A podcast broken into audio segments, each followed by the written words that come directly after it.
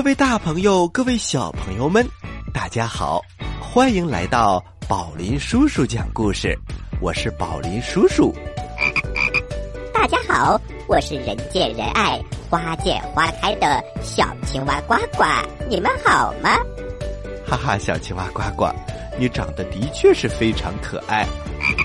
嘿嘿，宝林叔叔，如果我会法术的话，我还能把自己变成更加可爱。比如，把自己变成有两个大耳朵，或者是把自己的眼睛变得稍微小一点点，然后变出一个双眼皮儿。更好玩的是，如果我能够有穿墙术，就来到小朋友的家，陪小朋友们一起听故事。啊，小青蛙呱呱，你想的真是太美了。如果有法术的话，那很多事情都能做到。但是，上哪去学法术呢？嘿 嘿，宝林叔叔，我听说有一个叫做崂山的地方，那里住着很多很多的神仙，可以去那里学法术。哦，小青蛙呱呱，我知道了，有个崂山道士的故事。讲的就是崂山里住着很多的神仙，这不有一个叫做王七的人，他去学艺了。小朋友们，让我们马上来听故事吧。故事一箩筐，故事一箩筐。王七学艺。话说呀。在一个县城里，有一户人家，他姓王，家族世世代代为官，算得上是一个书香门第了。而现在，王家有一个名字叫王生的人，排名第七，因此叫做王七。他从小不爱读书，偏偏喜欢那些虚无缥缈的道术。任凭家中的长辈怎么劝说，都不听。有一天，不知道王七从哪里听说崂山上有很多的神仙，于是他瞒着家里的人，偷偷的带着行李到崂山上去求仙了。崂山顶上坐落着一个古朴雄伟的道观。这个道观显得非常的幽静。王七登到了山顶，来到了道观的大殿，看到一个头发全白的道士正坐在那里打坐呢。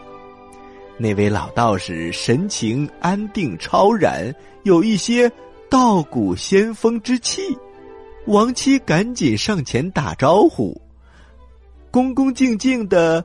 问了几个问题，这位道士回答的高深莫测，意义深远。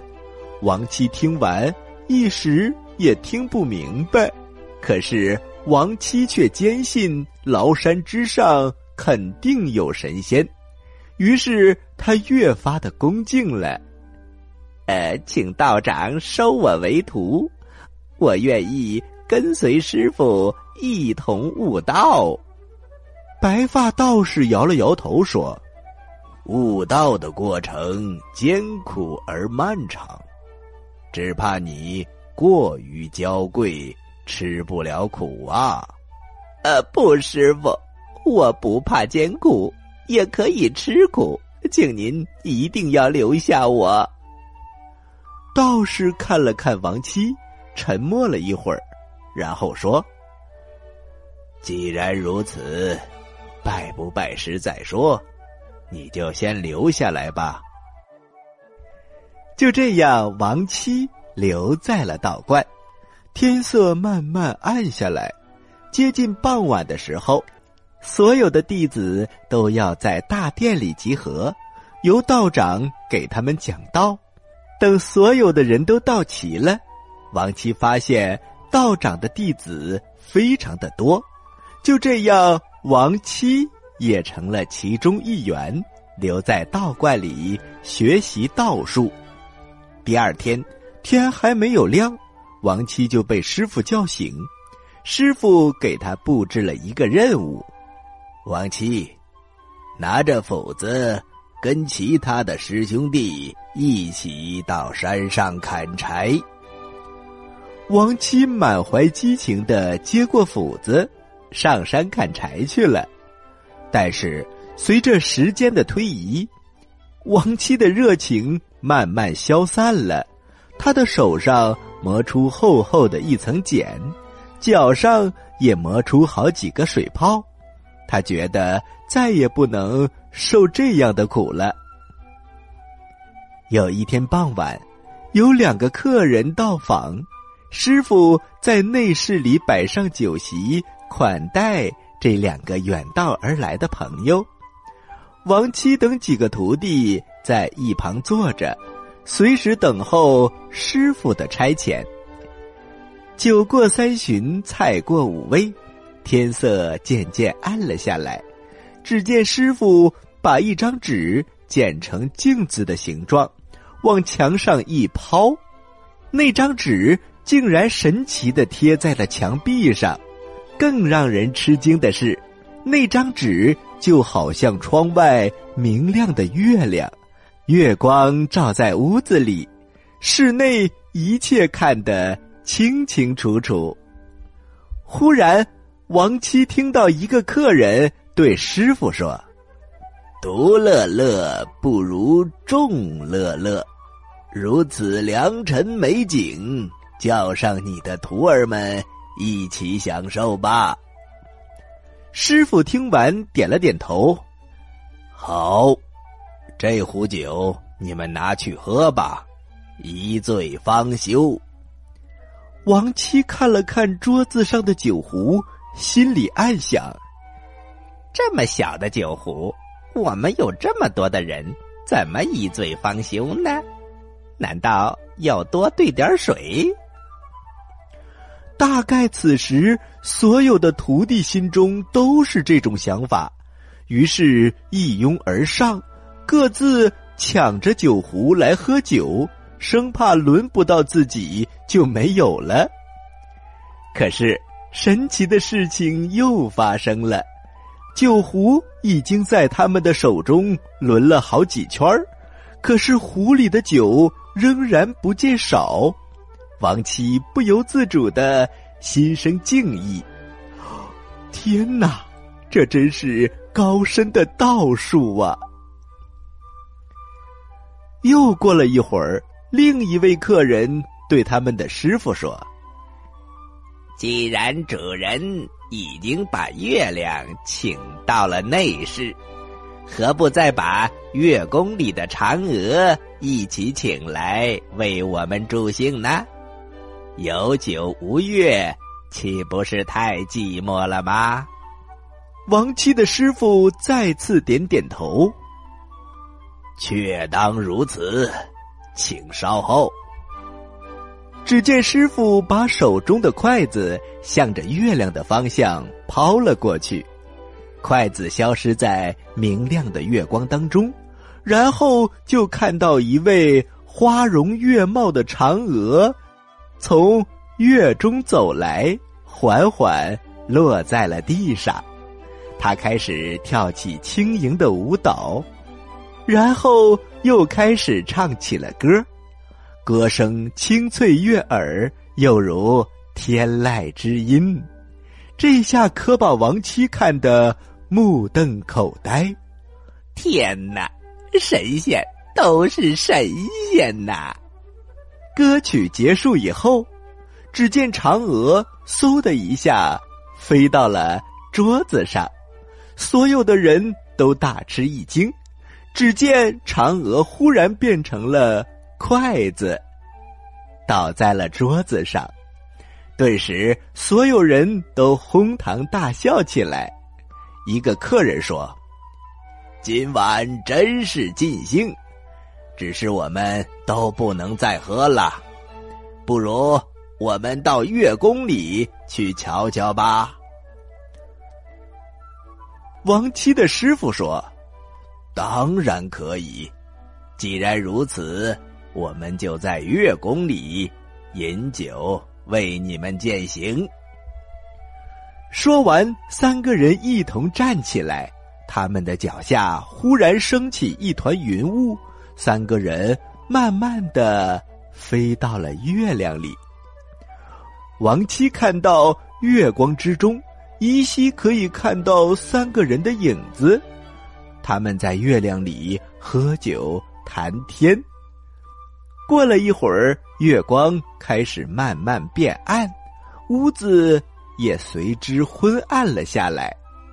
一个徒弟连忙去拿蜡烛，点上之后，王七看到本应该在月亮里的师傅，竟然一个人坐在桌子旁，桌子上的菜肴还是之前的样子，墙壁上的月亮已经不见了。那两位客人也不见了踪迹。师傅忽然开口问道：“大家喝酒尽兴了吗？”徒弟们齐声说：“呃，师傅，呃，喝的非常不错，尽兴了。”好，既然如此，就散了吧，别耽误了明天的砍柴。众徒弟一起退了出去。王七心中暗喜。原来师傅的道术如此高明啊！于是他打消了回家的念头，又安心学起了道术。小朋友们，亡妻学艺的故事我们先讲到这儿，休息一下，一会儿我们接着来讲故事吧。小朋友们，一会儿来听哦。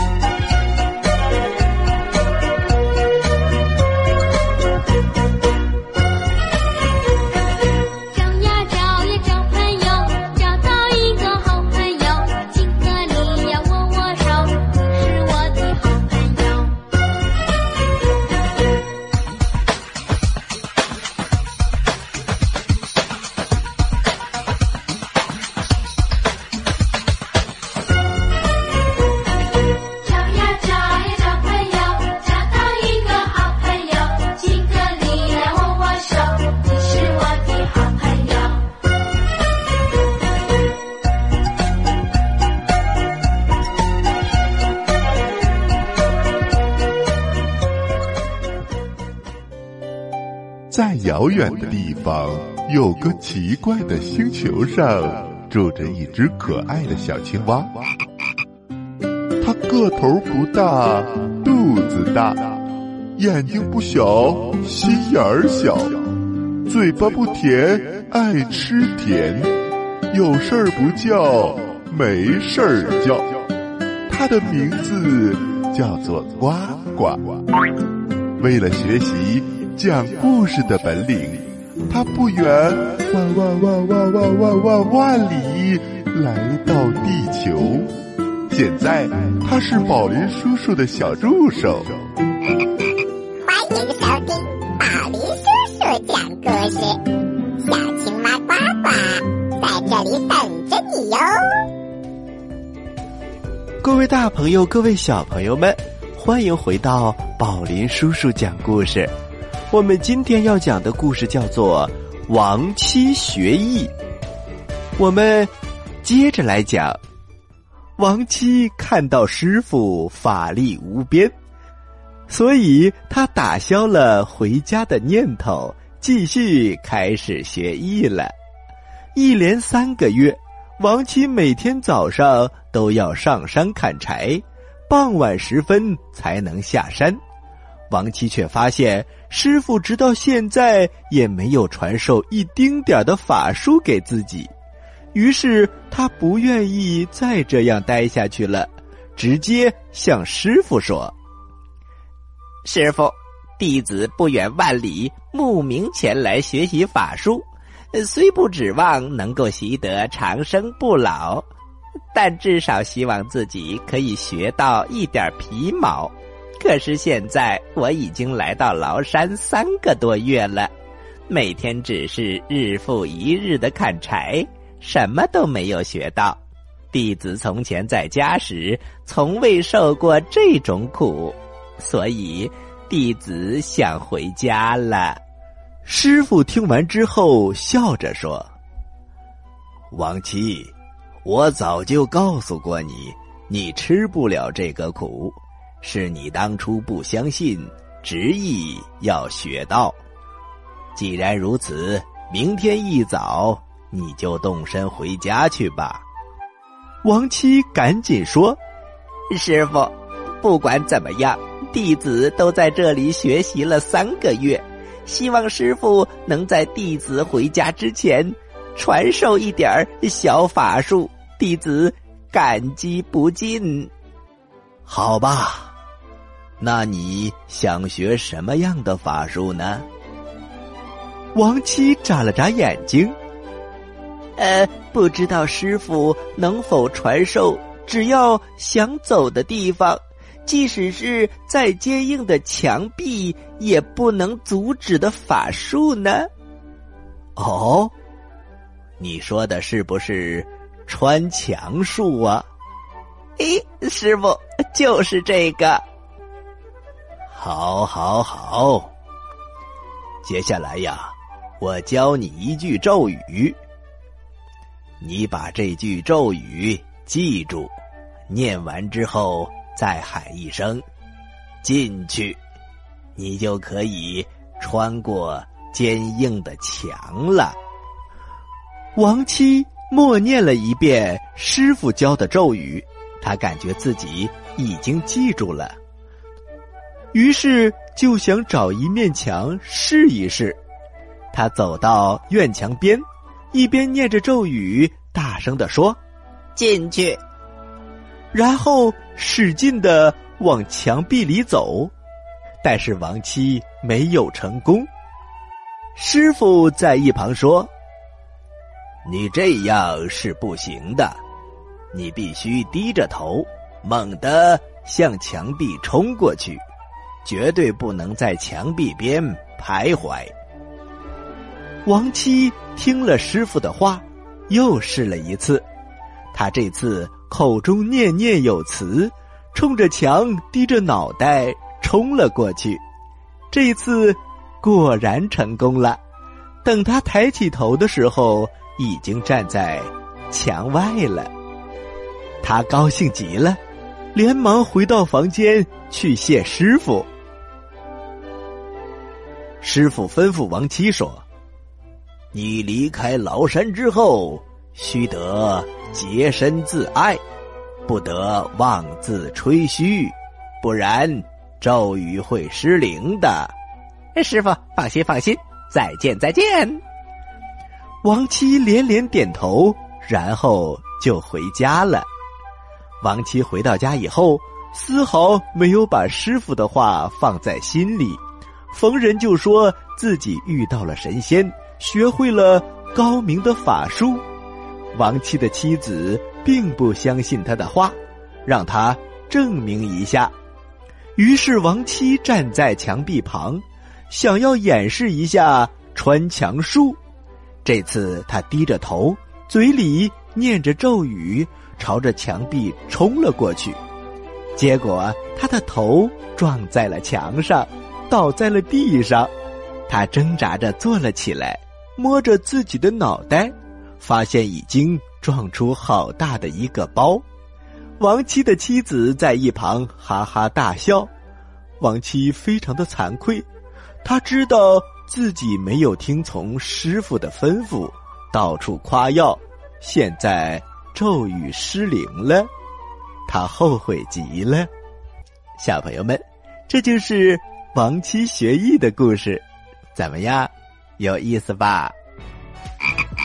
宝林叔叔，如果我学会了穿墙术，一定不会向别人吹嘘自己的，因为如果别人知道你能够穿墙进入他们的家，他们一定觉得非常的不安全。是啊，小青蛙呱呱，我们到别人家的时候，记得要提前敲门，不能一下子闯进去，那样是非常非常不礼貌的。不过呀，如果要学习法术，我们小朋友还不如学习讲故事呢，因为讲故事既能锻炼思维，又能提高表达能力。所以呀，我们要多讲故事。我们的微信公众平台“宝林叔叔工作室”每天也会推送非常多的内容，包括听故事、看笑话，还有学古诗。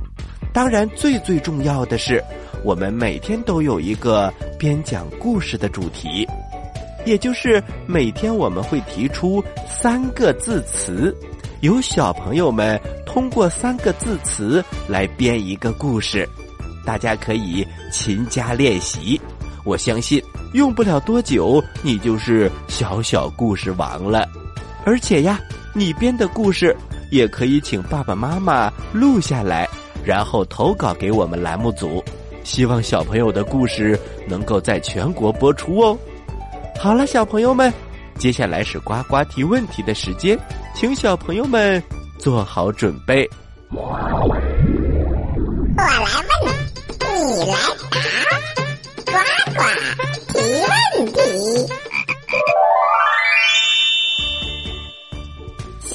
们，在今天这个故事当中，嗯，王七的师傅还有他的朋友，在酒席宴上用什么东西变成了嫦娥呢？你有几个答案可以选的哦？一，酒壶；二，月饼。三，筷子。好了，小朋友们，知道答案的，请把答案发送到我们的微信公众平台“宝林叔叔工作室”。宝是保护的宝，林是森林的林。微信号是波了斯斯窝窝。也就是宝林叔叔的手写字母加上两个 O，发送格式为日期加答案。比如你回答的是六月一号的问题，请发送零六零一加答案。回答正确的小朋友就有机会获得宝林叔叔和呱呱共同为你挑选的精美礼物哦。小朋友们，还在等什么？赶快参与吧！好了，小朋友们，今天的故事就到这里了。欢迎你继续关注本台接下来的精彩栏目哦。好了，小朋友们，今天的宝林叔叔讲故事就到这里了，咱们下期再会。